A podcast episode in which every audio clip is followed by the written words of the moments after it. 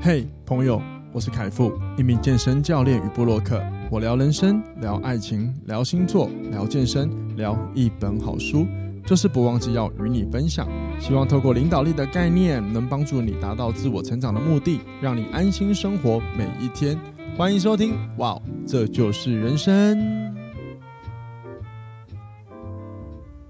欢迎收听，哇，这就是人生。大家好，我是凯富，欢迎回来今天的节目。哇！我上一集请我老妈来录母亲节的特辑，结果反应还不错诶，就是我私下收到蛮多人的回响，就是说我妈妈真的是蛮蛮酷的，好像蛮前卫的，有一些想法真的是有别于传统的人会有的。那针对这些内容呢，我其实本来还有打算再录另外一个关于一些打破框架的一些想法跟看法。然后跟各位做一些分享，所以各位呢，如果有兴趣，都可以随时发了我们的节目。然后呢，就是也感谢那些喜欢 上一集我妈妈来这边闲聊的那一集内容。就有时候我觉得我妈妈不好控制，你知道，就是一个社交人嘛，一遇到人多的时候，她就会开启她社交模式。然后呢，她就是可以自开炮型的讲超多。当然了，对我来说，呃，请她 这样来录节目，这个类型的人来录节目，这样讲好了，我会蛮轻松的。然后确实那一集，嗯，应该是我有史以来话最少的一次。好了，那就总之呢，感谢各位喽。然后另外就是因为今天我想要聊的是关于职业发展了。那我想聊这个议题的原因是，呃，当然我最近有一些想法，就是观察了一些生活周遭的工作，以及从我自己的工作职业发展，然后呢一路的演化下来，我发现的一些。新的看法、想法，所以我想要在今天这个节目，今天这一集与各位聊聊一些未来的职涯应该要怎么走，甚至是人生的一些想法应该要怎么做，一些不同的思维，然后甚至是一些改变，才能让我们的人生走得比较顺遂。那今天这集我有想过，想是不是找人来陪我一起录，可是呢，因为我主要是想分享我的想法比较多，所以我想一想，我还是一个人录好了。同一时间也来练习一下，就是怎么一个人录，然后把话讲慢一点。因为我有发现，我前面有几集一个人录的时候，好像我自己我自己觉得啦，有时候讲话变好快哦。所以我想要借由今天这集也来放慢一下我的步调，练习一下放慢这个速度，然后说不定这样讲一讲，这个速度可以让我聊出更多的东西，更多的内容跟各位分享。因为有时候我发现。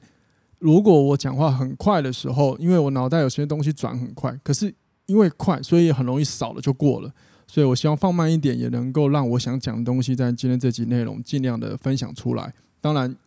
一定会有漏掉了，所以别担心，漏掉了就是未来的节目内容再补，好吗？所以今天就来聊聊一些职我对职涯的一些看法。那如果呢，你刚好对于你的工作，你的职业发展有一些困惑，甚至有点倦怠，甚至感觉到沮丧、害怕。希望今天这集听完之后呢，可以给你一些不同的启发。然后，但再让呃，对不起，然后呢，希望也可以提供一些不同的一些可能你可以尝试的做法来试试看。当然，我先说，通常我给的做法，很多的第一个观点都会是从你的心态面开始着手，因为我是我个人，个人是非常主张，我们的想法会产生情绪，情绪会影响我们的行为，所以由内而外的。来做一些不同的思维调整，说不定才可以才能够更有效的去优化你的工作、你的人际关系、你的人生，好吗？那我们进入今天的主题喽。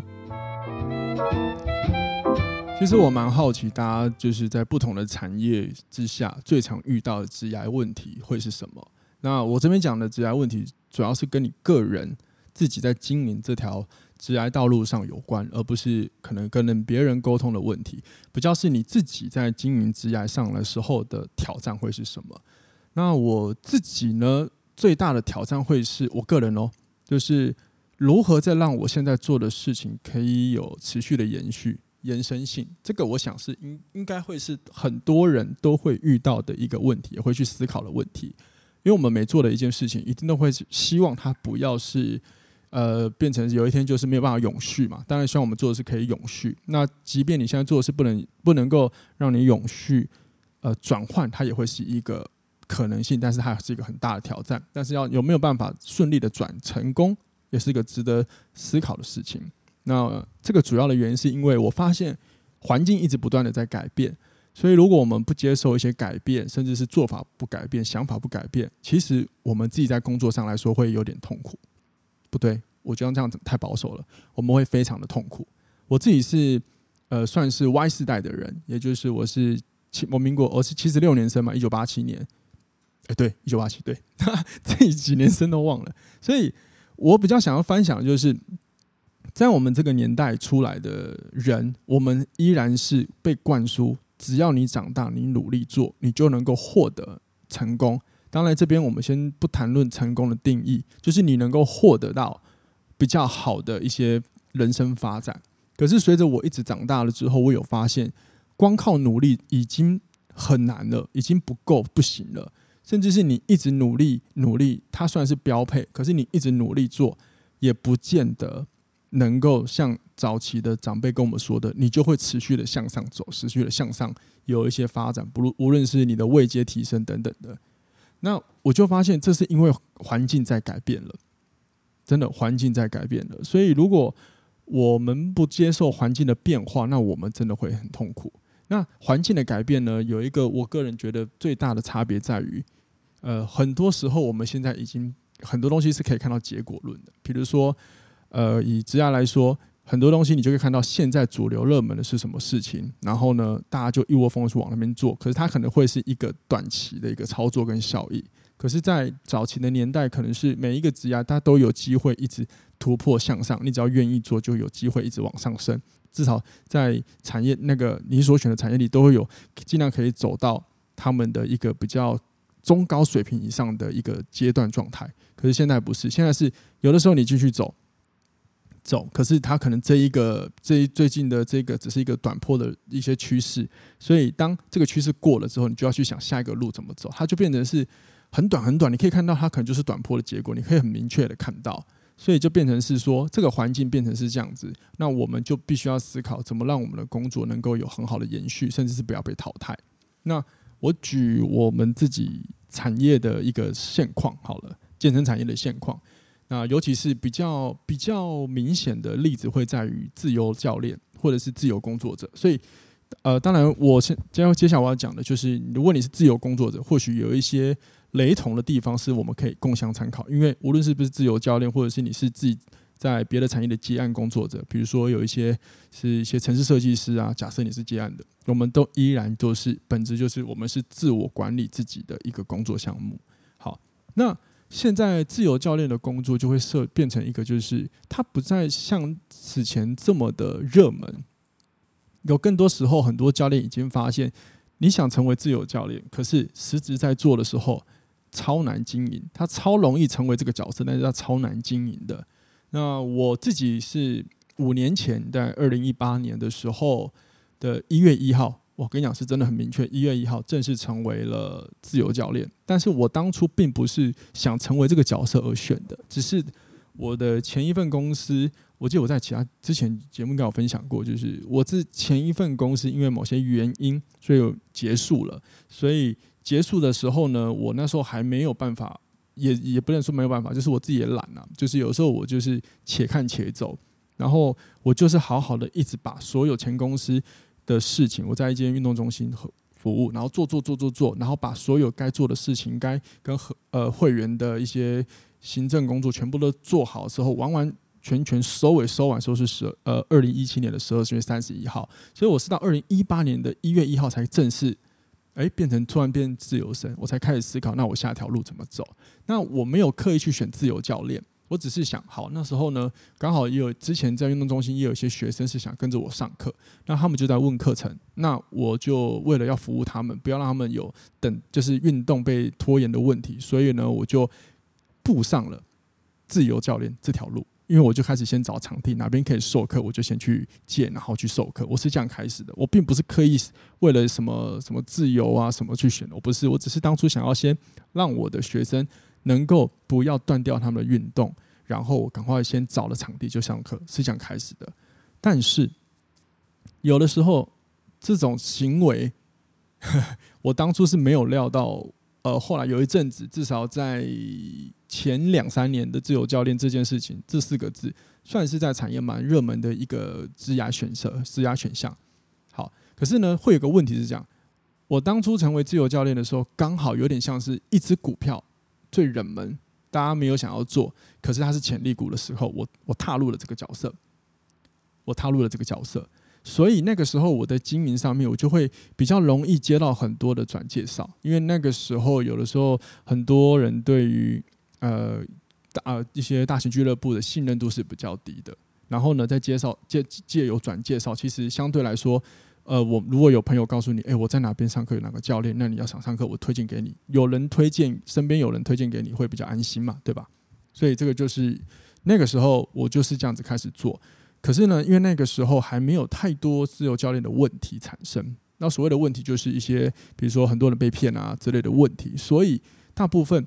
我们很好建立一些客户的培养，呃，人际关系的培养，信任的信任的培养。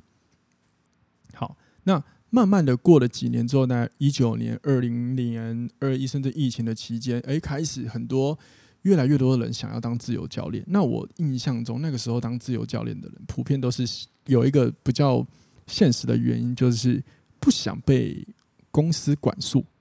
他们不想被公司管束，也就是在公司里面，他们有时候会觉得太多的限制。那其中最大的一个限制就是，我的上课薪资要被抽成。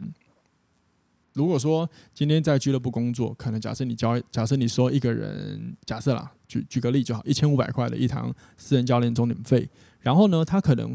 上了一堂课之后，公司会抽很多，实际上你只领到一堂课，大概就是一百块到两百五。我举例，我举例哈，那如果有雷同，就抱歉好吗？那这就会变成就是很多家长会觉得，我付出的时间成本怎么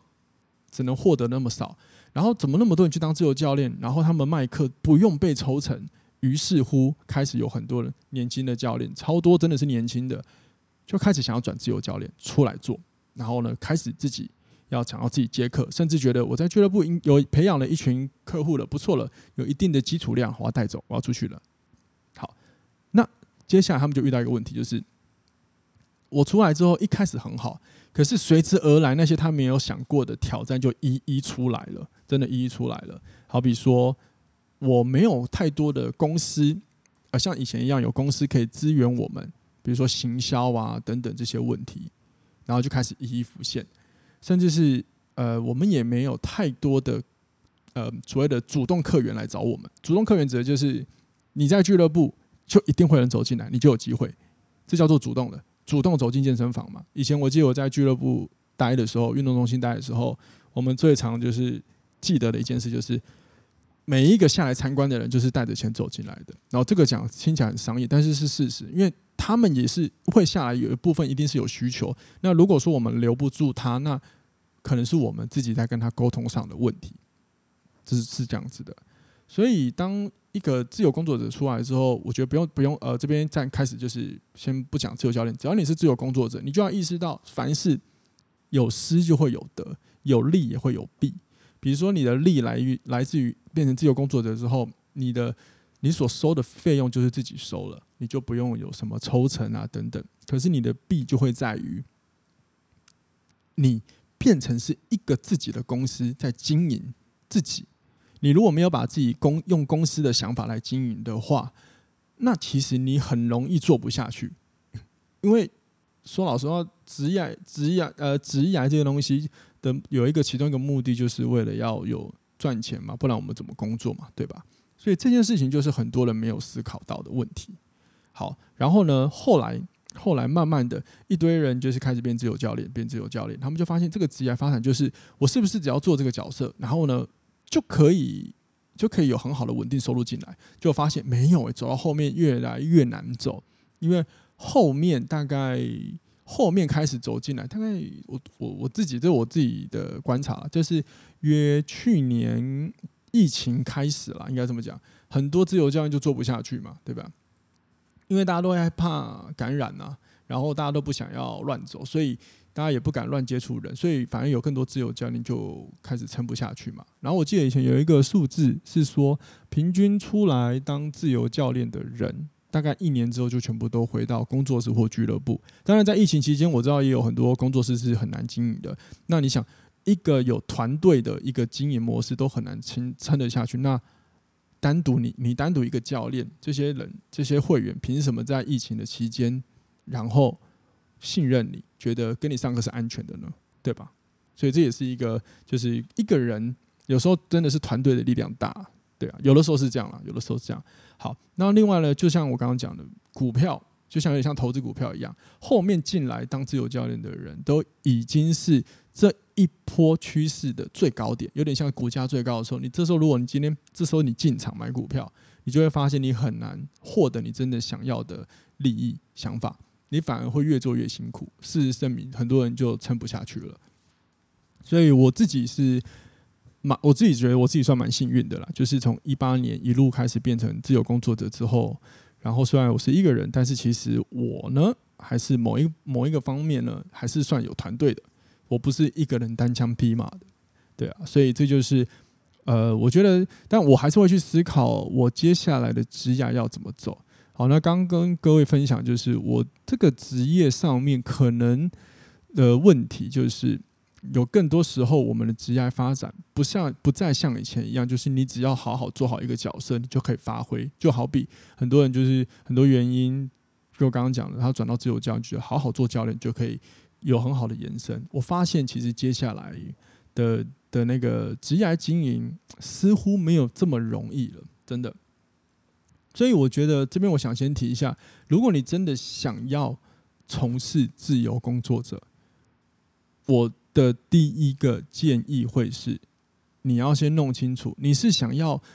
变成是自由工作，原因是你想要好好发挥你的才能，还是你只是不想要被管束？如果是你是后者，然后呢，你的工作经验又不多，那我真心的建议你好好的先待在一个公司行号里做，因为像我们，包含我听过了很多比较资深的自由工作者，大部分我们都有经历过。公司的磨练，而且绝对至少五年起跳，五年以上，而且在自己的原本的公司行号里，一定有做出一些成绩、一些累积，甚至犯过很多错，修正的差不多，我们才有把握出来当工作者。那因为这个会决定了你的心态跟成熟度。刚刚我讲了，如果说我在二零，我大概二零一八年变自由教练的时候，我此前至少约有七年的时间是在公司里，然后呢，经历了非常多的训练、磨练，甚至是处理事情，然后学习怎么待人接物，还有在我的错误当中一直努力的、努力的感觉、努力的，就是反省、受伤，然后甚至也体验过生气、怒气，然后一步步的觉得后悔、反思、忏悔，然后一路修正，然后最后一个缘分让我开始变成自由工作者，然后呢，好好的来发挥一下那个时候的，那时候已经思维。转为较为成熟的我，我可以怎么样呢？靠自己来经营这个产业。当然，那个时候呢，呃，职涯的发展，我那时候要怎么让它可以延续得很好？首先，第一件事情我很清楚，就是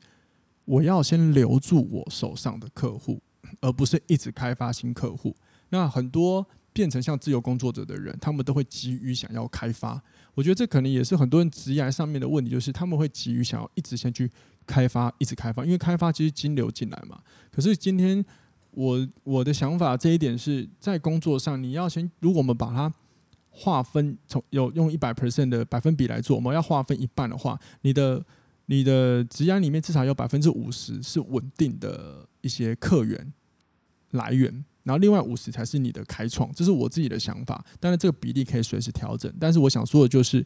你应该要先有一个底啊，留一个底，就好比你工作一定要有底薪嘛，对吧？那自由工作者某一方面也是可以创造底薪的。像那时候我就是尽量努力的去留住我的客户，当然这个就涉猎到很多沟通技巧，还有人的真诚度的问题，因为我自己的客户蛮多是一些老板，所以他们更懂得看人。那我就觉得不要去包装形象，我就很真诚的，就是去跟他们相处。那确实那个时候就让我留下了很多的客源。那这些客源就会是稳定的续约，它就会是我的底薪。至少很多客户至今为止五年了、六年了，都还在跟我续约，固定来上课。然后我这边分享一个蛮好笑的，就是我发现人人人类的人性里面有一个很有趣的点，就是关于一听到。犒赏的机制真的会特别的兴奋。我们讲运动对一个人来说，绝对是一个健康的一个一个一个帮助嘛，一个帮助性的事情嘛。所以它理应当来说，对人的身体是一种犒赏，因为它可以让你的身体健康嘛。可是实际上来说，你要获得这一个健康之前，你一定要付出一些辛劳嘛。所以其实本质来说，这个辛劳是辛苦的，对吧？好，所以呢，学生们我的学生都有很有趣，就是基本上如果他们听到我主动要请假，他们都会特别开心，因为他们就觉得有一种学校放假，就是那种小时候我们去学校，公司啊不学校，然后可能某因为某些原因，比如说台风天放假，这是别人来的，不是我主动请的，就好像赚到奖赏一下，然后我就觉得超好笑的。然后这边有一个很好玩的哲学跟各位分享，就是如果你是 假设你是自由工作者啊，因为我不知道我听众里面自己跟我同产业的人多不多。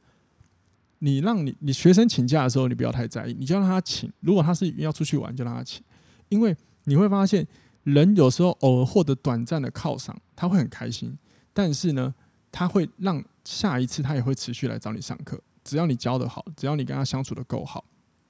你不要欺骗他，一定都会回来。因为人是这样，有就是一进一退嘛，一进一退的的时候是一个最最棒的关系经营。如果你都一直就是想要往前往前往前，然后你不停一下，有的时候会让一个人觉得会让人觉得太过累。所以有时候他真的请假，你不要太担心，你就让他去。而且你刚你一定要跟他聊一下他出去玩的事情，你千万不要过度抱着哦，靠又请假啊，我的收入怎么办？不要有这种想法，因为你的这些想法一定会展现到你的人的氛围的展现。所以你反而去支持他去放假，鼓励他休息，其实你会发现。很容易就把一个关系经营得很永续了。这边也是分享给各位我自己的经营之道。那你只要了解人性，同理他，你就了解哦。其实真的不用太过担心太多问题了，好吗？呃，我讲到哪里？我有没有偏题啊？好像偏题了。呃，好，总之呢，就是从我的工作里面呢，如果你想要去了解你的职业要怎么延伸，如果你想成为自由工作者，那真的你要想一下，你是想好好发挥才能，还是说你是不想被管束？那如果你真的后者，我真的建议你三思一下，因为真的，你成为自由工作者的时候，你所有的事情，以前有人帮你做的事情，全部都要你都要自己做。当然，你也可以不做。比如说，很多有些自由教，我知道他们就是哦都不管，就是课，我就是上课，我就是上课，每天就是上课，就是这样子而已。可是其实我会建议一个自由工作者有一个最重要的事情，就是呃。你想要，你会成为自由工作者，一定是某一方面是想要获得自由。可是自由某一方面是来自于你对你自己的管束。我我用一个我不是很喜欢的词叫自律，你一定要自律嘛。那这个自律的现实实际层面就是，你要把你要规划好你今天要做的事情有什么。然后呢，时间安排要做好，甚至是你的自己的财务报表你要做出来，不然你会不知道你的金流到哪里去。这个是非常重要的事情，甚至是你的行销工作你要怎么做，你要怎么去拓展你的、你的、你要怎么展呃，就是让人家认识你这件事情，你都要去做。唯有做好这件事情，你才有可能获得真正的自由。除非，除非你觉得，呃，你有一个设定好，就是你想要收入的金额到哪，那如果你只要达到了，或许你就自由了。可是呢？我我自己是认为一般人应该不太会觉得啊、就是什么有设限一个应该赚多少就够，应该是尽量越多越好啦，是吧？所以总之呢，我想表达是，如果你没有先细想这些内容，那你会发现你看似自由，但是你一直都不自由，因为你会有很多的担忧。那上述那些事情，比如说我们讲的就是把自己当公司，然后呢，你想要怎么经营你自己，有明确的想法。然后呢，你的财务报表怎么做？有明确的收入支出，很清楚。你的行销模式要怎么做？你知道你要怎么曝光你自己？这一些内容都包含了一个最重要的本质，就是给你的大脑足够的确定性。你会发现，人在不确定的时候，会一直处于焦虑的状态，所以你会感觉到你的心是超不自由。那所谓的自由，对我个人而言，应该是心也会觉得自由解放，不受到思维的太多的困框架给拘束。那当你可以突破这些思维的心智绑架，然后你可以好好的，就是很悠有、很悠然、很自在、很有风度的处在每个当下，maybe 你就已经达到那个佛陀讲的，你已经成为一个觉醒者，就是一个你已经可以悠悠哉哉，不被人世间太多事情给困扰。那这不是不可能办到，是是可以，是可以的，只是有难度，好吗？好，所以这个就分享给各位。所以呃。那另外就是我我想我我想要说就是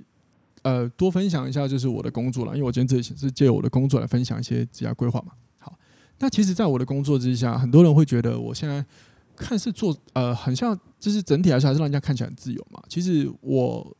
我很诚实的跟大家讲，它它有一个部分很自由没错，但是相对的自由工作者也要面临到另外一个问题，就是很孤单。因为真的很多时候你就是一个人的，然后你的时间很弹性，当你真的有有空闲的时候，你可能会很难找到有一个人可以及时性的跟你做对谈互动，或者是一起讨论一些事情，所以这个孤单感，我觉得也是蛮重要的事情。然后呢，孤单真的会让一个人消磨一个人的热情，真的会消磨一个人的热情，对啊。只是说，我们的欢喜就是这份工的，对我来说比较棒的地方，就是来自于我们在做事的时候，想法可以比较不受拘束，比较可以不受拘束。因为有的时候，呃，如果有跟人合作，就知道你假设你有很有创意的想法，可是你跟团队讨论的时候，就会有人有一些不同的意见。那意见就是需要磨合的，找到最好的双赢的策略。可是自由工作者比较不用，因为你的想法就可以直接付诸行动。但是相对的苦啊，真的就会来自我刚刚讲的，没有伙伴能够共同协助，还有一个没有人可以点出你思维的盲点。真的，很多时候我们在做事的时候，真的比较容易，就是当我们应该说，当我们有个 idea 的时候，我们会觉得我们的想法是最棒的。可是其实这个时候很容易掉入到知识的盲区、认知的盲区，也就是我们会很难去看到自己在自己在思维上的一些问题。甚至是我们会尽量在尽量人有个人性，就是因为人不喜欢损失呃损失这件事情嘛，所以当你有个很好想法的时候，你会极极尽的去找到说服认同我们这个想法的一些资料或人，对。可是如果你有伙伴，就有机会有一个人会站在对立面，那这个对立面不是讨厌你，只是站在不同的角度来跟你解读可能会有什么样的问题。对，举比其实其实我可以跟大家直接举例，就是那个 Kana 就是一个。因为我是一个浪漫派的人，所以我很容易有一些想法蹦出来的时候，会忽略掉有些实际层面的问题。那反而是 Kana 他都会站在比较，因为他比较，他对某方面都比我来说还要理性，他就会告诉我，可是这样的情况会怎么样？怎么样？他会站在对立面跟我分享的。像我呃最近刊登在一些像刊在女人民的文章，收获那些不错的流量的哦，基本上我都会请他教育，因为有时候创作者在写东西的时候会太浪漫。会太希望让大家来认识我在想什么，可是问题是站在他们，比如说看他们读者，他们没有办法去理解这些文字背后的你想表达的一些想法，甚至灵魂感受，他只能解读文字。所以呢，有时候他在帮我校稿的时候，就会帮我点出有些用字可能站在一般读者来说是比较不懂的，对啊。所以这就是我觉得有同伴的好处，有同伴的好处。好，那所以呢，可是呢。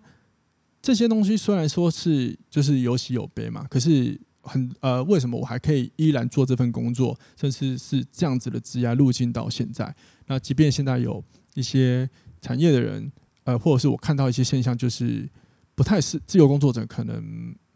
需有有很大的挑战需要思考了。但是我依然还可以做得下去。我想这就是我度过了我的倦怠，还有我的。对于这份工作的目标，不是只有赚钱这件事情。好，首先呢，我一定要强调，如果说你是我的听众，然后你是教练，废话，你们一定是我听众啊！你都点进来还不是我听众，靠腰，抱歉。就是首先呢，如果你在正在听节目的你，你是健身产业的教练，又或者是你是想要成为自由、准备成为自由工作者的人，好，那 不要这样太太这样太广，因为其他产业不懂，我不是很不敢说。啊、就是其他产业不要乱说，因为我没有到很熟，讲我自己的产业就好。如果你想要成为自由教练，我认真真的建议你不要。我建议你先去工作室或俱乐部带一下，磨练一下会更好。真的真的，我我是这样建议。除非你已经有很多的经验，你觉得你有把握出来经营人这件事情，或者是你要你的内心素质够强大，经得起许多。呃，自由工作者需要面对的内心挑战，我讲的是内心挑战，因为我觉得技术挑战都可以修正，内心挑战真的有点难，它是需要被磨练的。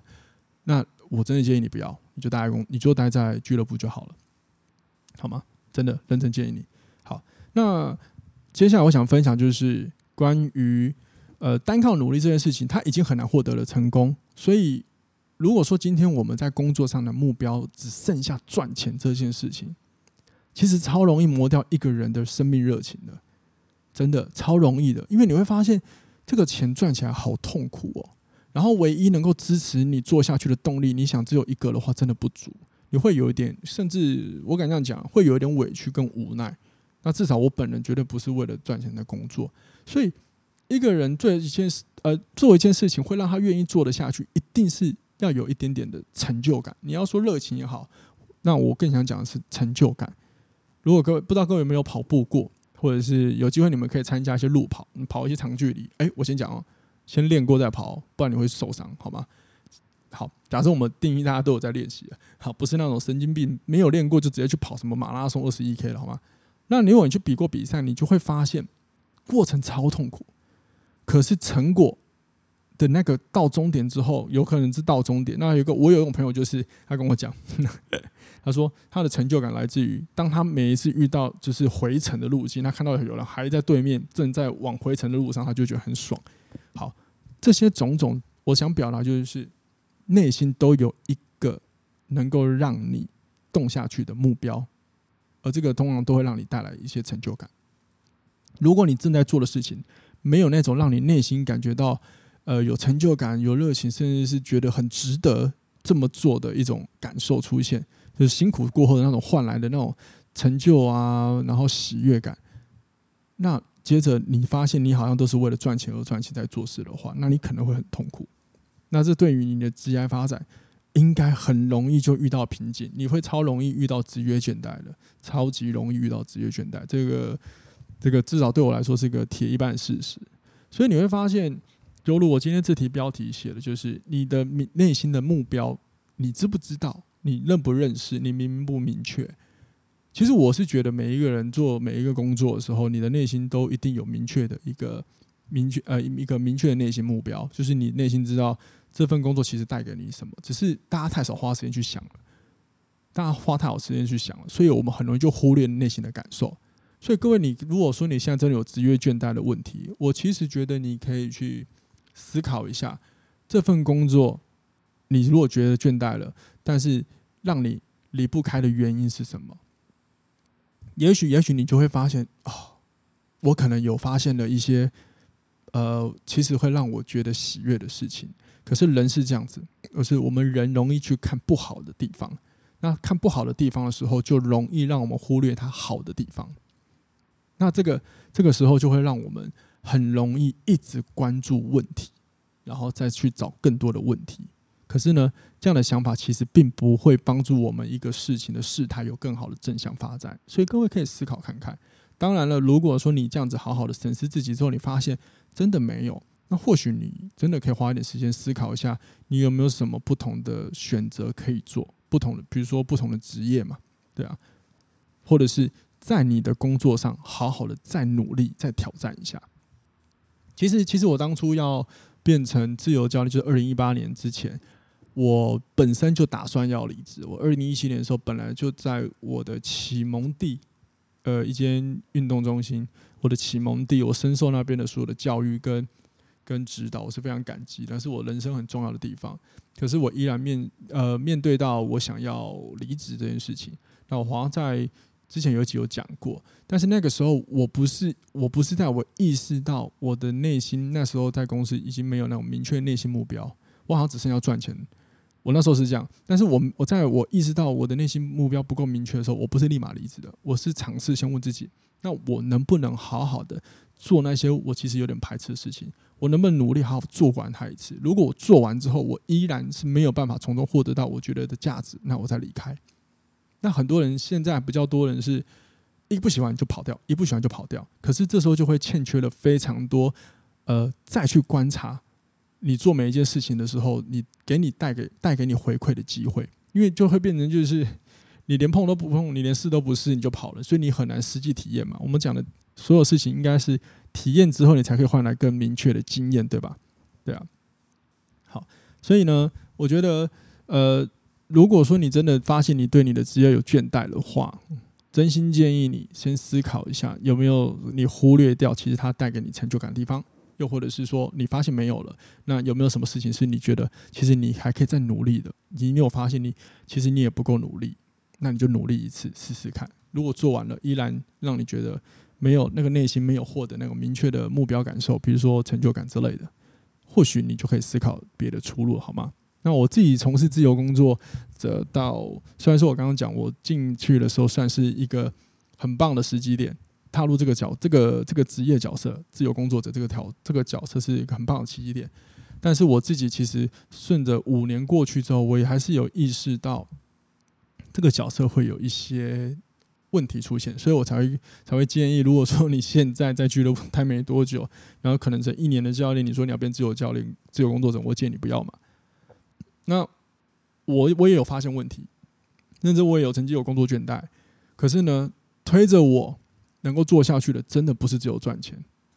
而是我那时候我有我就是意识到，我真的很喜欢那种别人告诉我，啊不都不是别人，就是学生告诉我，他好像。做了什么，或我或或或者是因为我帮了他什么，然后他进步的感觉。我知道这听起来有点傻狗血，可是这是事实，就是那种回馈就是这样子。就好比我写文章，有人私信我，告诉我啊，我的文章让他真的快乐很多，或是我的 podcast，那我会很开心。这种这种感动对我来说很重要的，因为这就代表分享真的是值得的嘛。那这件事情就是。我也会意识到，其实我是喜欢帮人这件事情，所以会推着我做下去，就是因为帮人，这是我一个很大的内心目标。然后其次就是它可以让我赚到钱，而且收入还还 OK，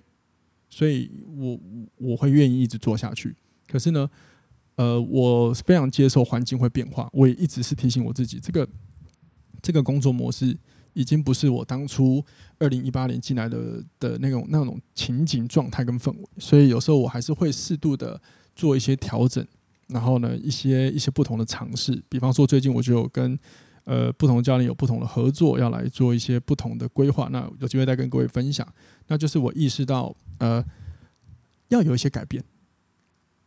要有一些改变很重要。但是呢，我本身教课这件事情还是在的，因为它就像我刚刚讲，它是我的底薪，那我还是要把它做好。也就是说，我顾好了我的基本盘，我才有余力去创造一些不同的延伸。那如果说你现在工作职业倦怠，那你的基本盘顾好了吗？当然，我不知道你们的工作是什么，但是基本盘你顾好了吗？然后这边讲的基本盘不一定是指的不是只有收入，还包含着你对这份工作，你现在基本你在做的事事情上面。你尽了多少能力？还有你能够做的事情，你有没有尽量发挥到？我不要说百分之百，百分之八十五到九十以上。那你的技能磨练的如何？甚至是你不喜欢的技能，你不喜欢的事情，你有没有尝试去接触跟挑战？至少先学会基本的。比如说，我很讨厌以前我超讨厌做 Excel 的资料，但是我现在都会做 Excel。那好险！以前我有学，我的主管教我，所以我现在很多东西就有基本的做表格的能力，真的超好用。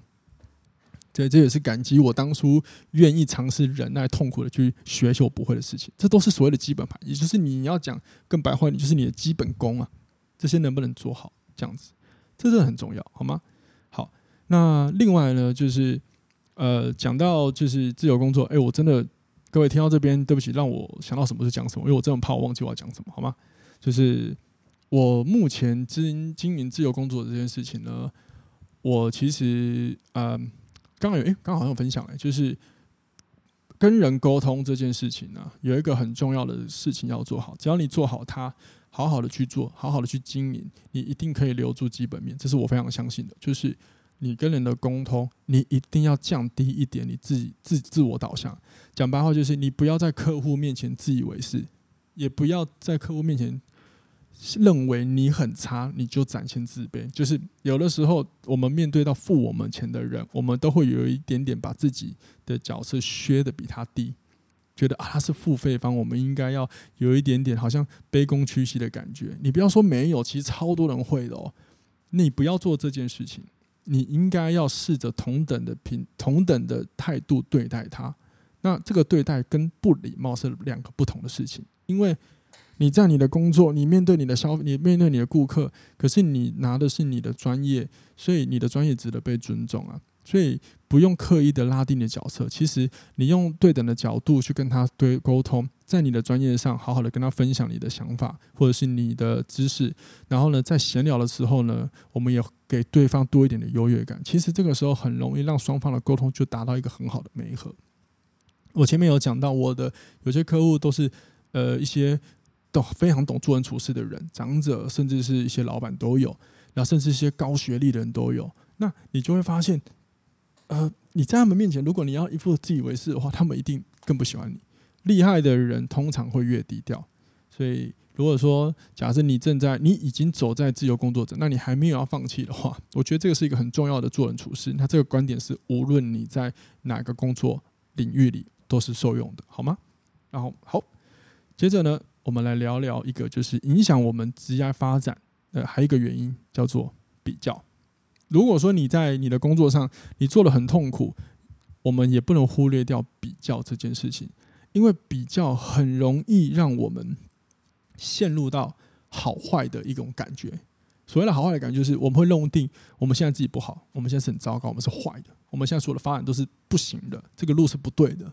那是因为有可能是比较，你拿了一个别人的比较值来跟自己的，那不对不起，你拿了别人的成绩来跟自己比，那你如果说你拿了这个人的成绩超好，你就容易觉得自己现在做事都是错的。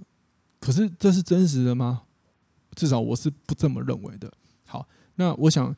那比较这件事情呢，有一个最重要的事情就是你要忘掉你的参考对象，或者是我们简单讲叫做参考点，在行为金融学里面有提到。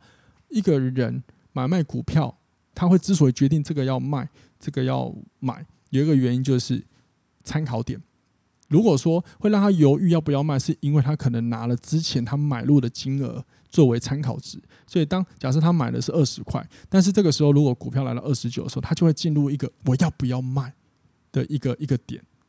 因为我已经赚了至少九块了。然后呢，假设他买的是二十，但现在跌到了，比如说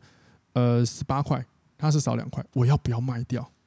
那这个时候，他的所有的选择都是依据这个参考点，然后来做他的思维判断。可是这个时候，因为参考点的介入，其实很容易让我们进入到比较相对不理性的选择，因为很容易变成就是会有很多的风险担忧增加。理论上来说，应该是你要先看往前看嘛，因为如果你是看参考点，你很容易把事情是往回看的。那往前看的观点就会是假设。我们以买卖股票来说好了，假设你买二十，你现在涨二十九，你不应该是拿来看说你现在赚了多少要不要出，而是你要先看是现在这个二十九块，那未来它这个产业趋势有没有可能在往上，值不值得等，这才是你要看的。你不能用参考点来做依据，因为你过度用参考点，其实你就会有很多的卖错或买错的可能性。那犹如工作一样，如果说你今天找了一个一个人作为你的参考点，那这时候如果你做的事情，你觉得你的成果好像没有他那么预期？我们最简单的社群媒体，很多人都用社群经营自己嘛。那你发现你做事情都没有办法像他一样，好像那么光鲜亮丽，那你就会容易觉得自己做事是失败的。嗯，好，那接着如果说你今天拿了一个假设一个很光鲜亮丽的人作为参考点，然后你现在做事情，你发现你的有一些参考数值，比如说流量什么都比他好，你有可能会陷入另外一个问题。那我能不能维持？你会发现你对你自己又有很多的犹豫，这个时候也会阻碍你的职职业发展的可能，因为你会走起来超，你会做起事情来超没有安定感的。所以，如果你发现你有比较的问题的话，我不如不如尝试先思考，你是不是有立了一个参考点出来，然后呢，接着你要做的就是先暂时的忘掉你的参考点吧，这个非常重要。昨天我去一那个眼科，在高雄找德昌眼科，然后呢，他们的院长其实是呃台湾很有名南部的一个很有名的眼科博士，而且是那时候他们早年在那个眼科界，他算是南部第一个博士，然后同时他也是呃我们眼角膜这一个学界里的领先者。然后呢，我们昨天就在聊到，就是也是聊到职涯跟那个。一些比较的问题，然后他医师也分享了一句蛮有意思的话，他说：“眼科里面有很多从眼科医学界出来的人，会觉得，嗯，出来之后呢，应该赶快赚钱，然后赶快赚一波。但是也有人会认为，就是他毕业之后不急着赶快去想办法去那个医院赚钱，他们会想的是我能不能再多花一些时间做研究。好，然后他就说到了。”很多人呢会过不去，他们想做研究，可是可能会因为看大家都在赚钱，这时候就觉得哇，他们好厉害，我应该跟他们一样。可是如果细呃细思一下，你就会发现，很他说很多人会觉得有些部分人至少他会觉得，嗯，这没有什么好比的，因为钱我未来再赚就好了。那我更想做的事情是研究，因为如果通过研究能够让获得一些不同的一些可能的一些资源可以贡献出来，至少他会很快乐。你看是不是一个很明确的内心目标？然后呢，再来再慢慢的未来去赚啊。你如果要跟那些赚很多的人比，那你可能就会忽略掉你现在其实过得也没有不好。事实证明，医生说，至少虽然说我有些同学赚的真的是很疯狂很多，可是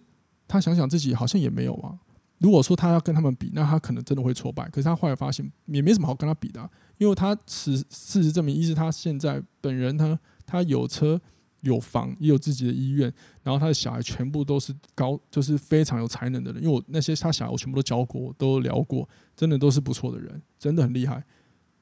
哎，各位到这边应该是人生胜利组了吧？Yeah, that's right，他就是，所以你的你的参考值可能会让你产生很多的，你的对不起，你的参考点可能会增生了你的挫败感，甚至是会让你看不到你的优点。那这样子的情况有可能也会阻阻碍了你的职业发展，好吗？分享给你们。那我自己在工作上呢，其实不是个，我就应该说，我最近跟了更认识我自己，就是我发现我好像没有一定要追求一个在。产业里，呃，某一个职业里的一个什么高位啊，高明显的成就。我现在我比较是，我很想要一直在去探索我这个人，财富这个人。我曾经讲过，我是个躯壳嘛，就是很多东西装在我身体。我想知道这些装在我身体的能力，还可以怎么样的应用到不同的地方，然后发挥它的效果。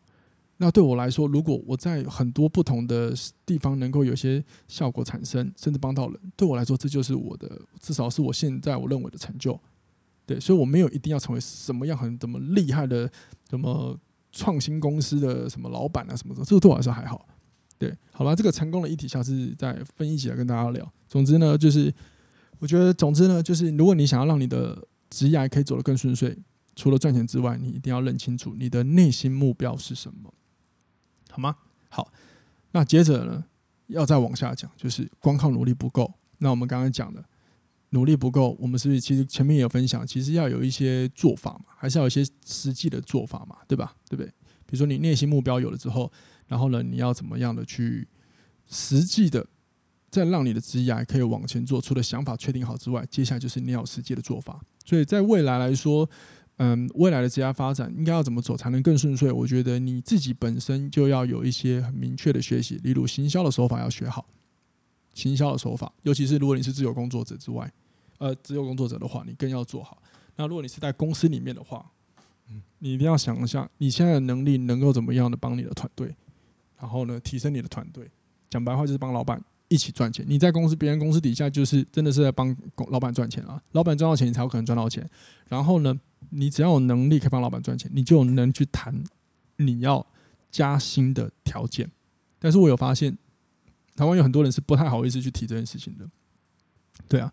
除如果你说你本身是一个很喜欢就是抱持服务的心态，因为我认识一些教练，当然我就是有的时候就是收费，以前的早期收费都是刻意开一个大家很合理的价格，就是好入手的价格，然后他们也不想变动，那是因为他们真的抱持就是服务啦，对啊。但是反正我想说，就是这些技能学起来，有没有什么技能是可以帮助公司帮老板提升赚钱能力的的这些价值，是你要去学习的。好，然后呢，如果说你是要经营自己的话，因为现在毕竟是自媒体时代很多嘛，然后经营社群很丰呃很丰盛的年代嘛，所以你一定要也要思考你的行销手法要怎么做才可以曝光你自己，然后增加自己的一些被被曝光率啦，就是这样子。比如说你可以用 podcast 啊等等的，像我这么浪漫的人，当初我做 podcast，呃，我的目标很明确嘛，我是要服务嘛，我我做 podcast 不是为了赚钱，因为 podcast 真的赚不到钱了，不要想了。对，上次有一个朋友问我，呃，如果做 podcast，他想做 podcast，然后说如果有机会变现，那当然好啊。我说那你别想了，podcast 真的不太，以现在来说不太可能赚到，不太可能变现了，因为平台真的太多了。那能够支持我一直录下去，是因为我就想服务啊，就是觉得有想法就跟大家分享。好，可是呢，这么浪漫的想法之外，我实际上我要我要分享也要人听嘛，所以我还是有用了一些商业手法。这边我就直接分享给各位。其实用的方法很简单啊，就是找人来录啊，找人来录就是最棒的方法。所以你会看到有些很多 podcast 都会请来宾嘛。可是你会发现，当初呃我请的来宾都不是什么很红的人。那有个原因是我当初针对 podcast 的预算，我是没有那么多预算可以请什么，真的是有一些我觉得应该要付费给他们的人。当然，我请来的人不是说他们就 我怕他们在听，不要骂我。不是说你们不值得领钱哈，因为他们真的是义气相挺，我都有讲好啊。有些真的是不在不那个不在意的，只是也想要来节目玩一玩。好，那这样子的商业手法就在于，我如果请不了厉害的人，我请我身边人总可以吧？因为身边的人他们有他们朋友圈啊，所以他们请他来聊东西之后，他也会回去跟他的朋友圈分享，那是不是就可以增加了我的就是 podcast 的曝光度？这就是一个了。那另外呢，就是社群也要 po。如果你要 po 社群的话，IG 的话，po 文也是一个非常常见的事。可是如果说你今天是想要经营，透过社群的帮忙，让别人来更认识你在做什么的话，那首先你的 po 文的内容不能只讲那种叫大家来看你在干嘛的内容，而是你要让大家知道看的内容，你的文字里面能够让他们得到什么。因为我发现。呃，有一些人的 po 文就是比较生活，他就是就是就他就是没有要经营，他就只是借由朋友，就是希望大家有看到了，哎、看一下我在干嘛，哎、怎么样怎么样怎样，然后希望大家来夸他的。对，但如果说你今天是想要增加自己的曝光度，对你的职涯有很多的影响力，有一些很好的延续的话，那你要思考，你这样适度的经营自己可以，可是如果说你每一篇大家都是这样的文字内容，你可能很难会让人产生共感。当然，我先说，因为我的。那个社群经营的也没有很好，真的也没有很好。可是至少我有意识到这一点，所以偶尔你要 po 一下跟你自己有关的事情，因为每个人都会对别人的生活，或是他们觉得可以学习的人的生活会很好奇。但是适度你也要提供一些，就是呃别人可以获在你的在你 po 的内容里面获得的价值。好，那这边我不讲演算法，因为演算法真王八蛋。好，最近演算法真靠腰。呵呵好，当然你可能会说，那为什么有些人他可以经营得很很好，然后他都 po 他自己的一些生活经营，你就他就可以获得很好的流量了？首先第一个呢，这些人可能是本来就是一些名人，好吗？他可能已经在其他地方已经有很好的曝光率了，他不需要在社群上还要做类似商业的那种行销手法，好吗？然后第二个，他可能加入，他可能进入社群的时间点，就犹如我刚刚讲的，我进入自由教练这个角色的时候，刚好是一个最棒的。还未萌芽被看到的时间点，不是最高峰，好吗？第三个，不要看只看别人的上面的内容就信以为真，因为确实也有很多人是买粉的，谢谢。但我不知道有谁，我也没有指名道姓，我都没有，我我也不知道有谁，我只是很知道会有这样的情况，所以我们就是信一半就好了。那最重要就是不要过度以他们为参考点来看待你在做的事情，我们只要看的是我们的文字，我们在 PO 的内容能有什么帮助就可以了。好，那。那这边我另外分享就是我前嗯，我前天听了另外一个 podcast，也是我们健身教健身产业的一个老板，一个创业者，他开工作室，然后他在他的频道也有提到，就是他说他说他有提到也是有一些教练在剖线动的时候，会会有一种就是好像是在交代事情的。向别人交代，哎，我有在做这件事情哦。可是其实这样子的本质来说，对行销的帮助性是不大的。那我是蛮认同的，因为有的时候我也会抛一些，就是，呃，对，没错，就符合他讲的交代。但是我自己知道，是我抛这个并不是要拿来经营，就是招生，我只是想要分享一些内容而已。可是如果说你今天是想要透过你抛的每一个内容是要创造你的你的生意经营的话，那说老实话，你的文字内容的排。的编写，你一定要最终的走向是别人要获得什么，而不是告诉大家我正在干嘛。你还要包含着我在干嘛之外，然后呢，你也能，如果你来找我，你也能获得到什么。这个真的很重要。这就就是回到我写文章是一样的。每个看文章的人就是想要从里面获得到些什么东西。所以我发现早期有时候我会写一些我自己内心的想法，那通常点阅都不是很好。然后后来我透过，因为我最近都有在女人迷上面投稿嘛。然后就会发现，我有曾经有将我那些我我自己的一些思维的东西写出来哦，就是我内心想法写出来，可是他们是不录用的，靠腰，想有气。可是我话也可以理解，就是我从投稿这件事情，我学到很多关于写作的一些要领跟想法，就是与人用怎么用文字沟通这件事情。那这个道理用在 Po 文上，就是社群经营上，我觉得是蛮受用的，真的蛮受用的，好吗？总之呢，就是行销手法，我觉得是。未来你要经营你的职业发展，一定要做的事情，真的你要做的事情，无论你在做什么。然后呢，你的行销手法，如果说就是啊，我就额额额外分享一下，因为我发现有些人在写文，真的好刻意，就是 po 的文，就是如果说你是要经营你的客户的话，你真的有时候太刻意了。其实练习说个故事还不错。那如果说你真的不会说故事的话，那我是觉得啦，就是不要刻意写，就是要卖要卖。哦，呃，对不起，我讲刻应该是指，就是不要刻意，就是写的文字一定要什么，这样是最棒的喽，大家加油哦！像这种你的文字就好像想充满这种快乐正向的语气，但是呢，你一定要了解，你的文字其实是可以可以可以让人感受到你的人的个性的，是可以的，好吗？所以回到。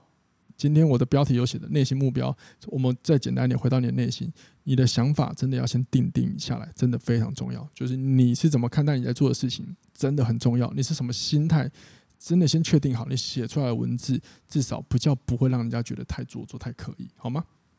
啊、呃，当然，如果说你是电商，我就不太敢确定。我只是说经营的，好吧？啊，其实讲到这边，我真的有点心虚，因为我其实社经社群经营的真的不是很好，不过。不过至少我的文章在其他地方流量超高了，应该流量还不赖了，不要说超高，就是还不错，应该还是有资格分享了哈。好，对自己有信心一点，好吗？好，总之呢，就是最后、最后、最后，就是我想讲，呃，如何让你的职业未来，呃，你如何让你的职业未在未来可以走得更顺遂？好，我帮各位整理一下我今天想讲的，因为我觉得我今天真的很跳诶、内外的目标就是你的内心目标要有，然后你还有你的。就是你内心内内心目标一定要有了，对不起，没有刚刚多讲一个字，你的内心目标一定要非常明确，然后呢，还要加上你的努力，努力不要不要讲，努力包含的就是你要不断的去尝试，不要随便试一下，或者是看到你不喜欢就说你你就你就不去做嘛，对不对？好，然后再加上方法，一定要去学方法，一定要去学方法，行销手法或者是不懂的东西，你要去学它在干嘛，去理解它干嘛，真的是现代非常重要的事情。好，去学一下，跟你或者是甚至是跟你的工作技能有关的事情，就尽量去学。甚至是你发现你的工作有很多的延伸需要的东西，就去学，你就去学起来，这些都是技能，好吗？最后还要再加上一个更重要的事情，就是耐心。我知道这有点干话，因为任何事都要耐心。可是我必须说，以现在现代这个环境的工作来说，我们的耐心可能要累积的要比。早期至少我以前那个年代要更久更久才有可能发酵，真的真的可能要更久才能发酵了，因为一定会遇到有些人做不下去，那你就出头了。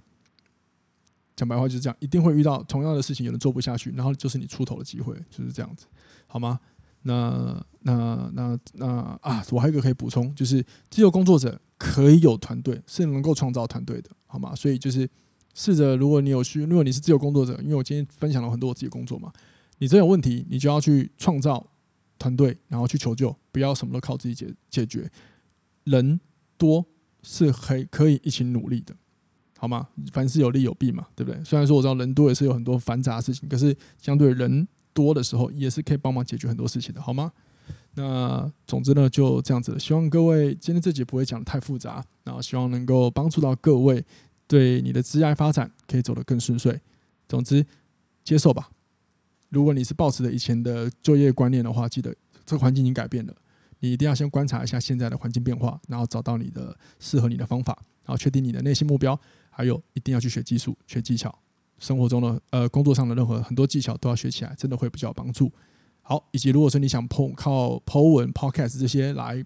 来服务大家，然后甚至是想要来展现自己，那你的文字。不要只有告诉大家我在干嘛，而是别人看完之后，看完之后也能从中去了解，我可能可以从你的 po 文里得到我得到我自己能够得到的东西，这个是很重要的，服务他人就对了，好吗？好了，希望就这样子哦。如果今天内容你有不太认同的地方，欢迎你留言跟我批评指教，因为对啊，因为我也不一定是对的，好吗？那如果说对你有帮助的话，也欢迎你留言告诉我你的想法，或者是甚至你告诉我你的困问题是什么，让我。为你让我分享我的观点来帮助你，好吗？欢迎各位用留言连接，或者是 Apple Podcast 底下留言，或者是到我的 IG，你私信我，我都很乐意回答你，好吗？但是记得注意一下，你是哇，这就是人生的听众，我就知道你是谁了。好，谢谢各位，谢谢，我们下次见喽，拜拜。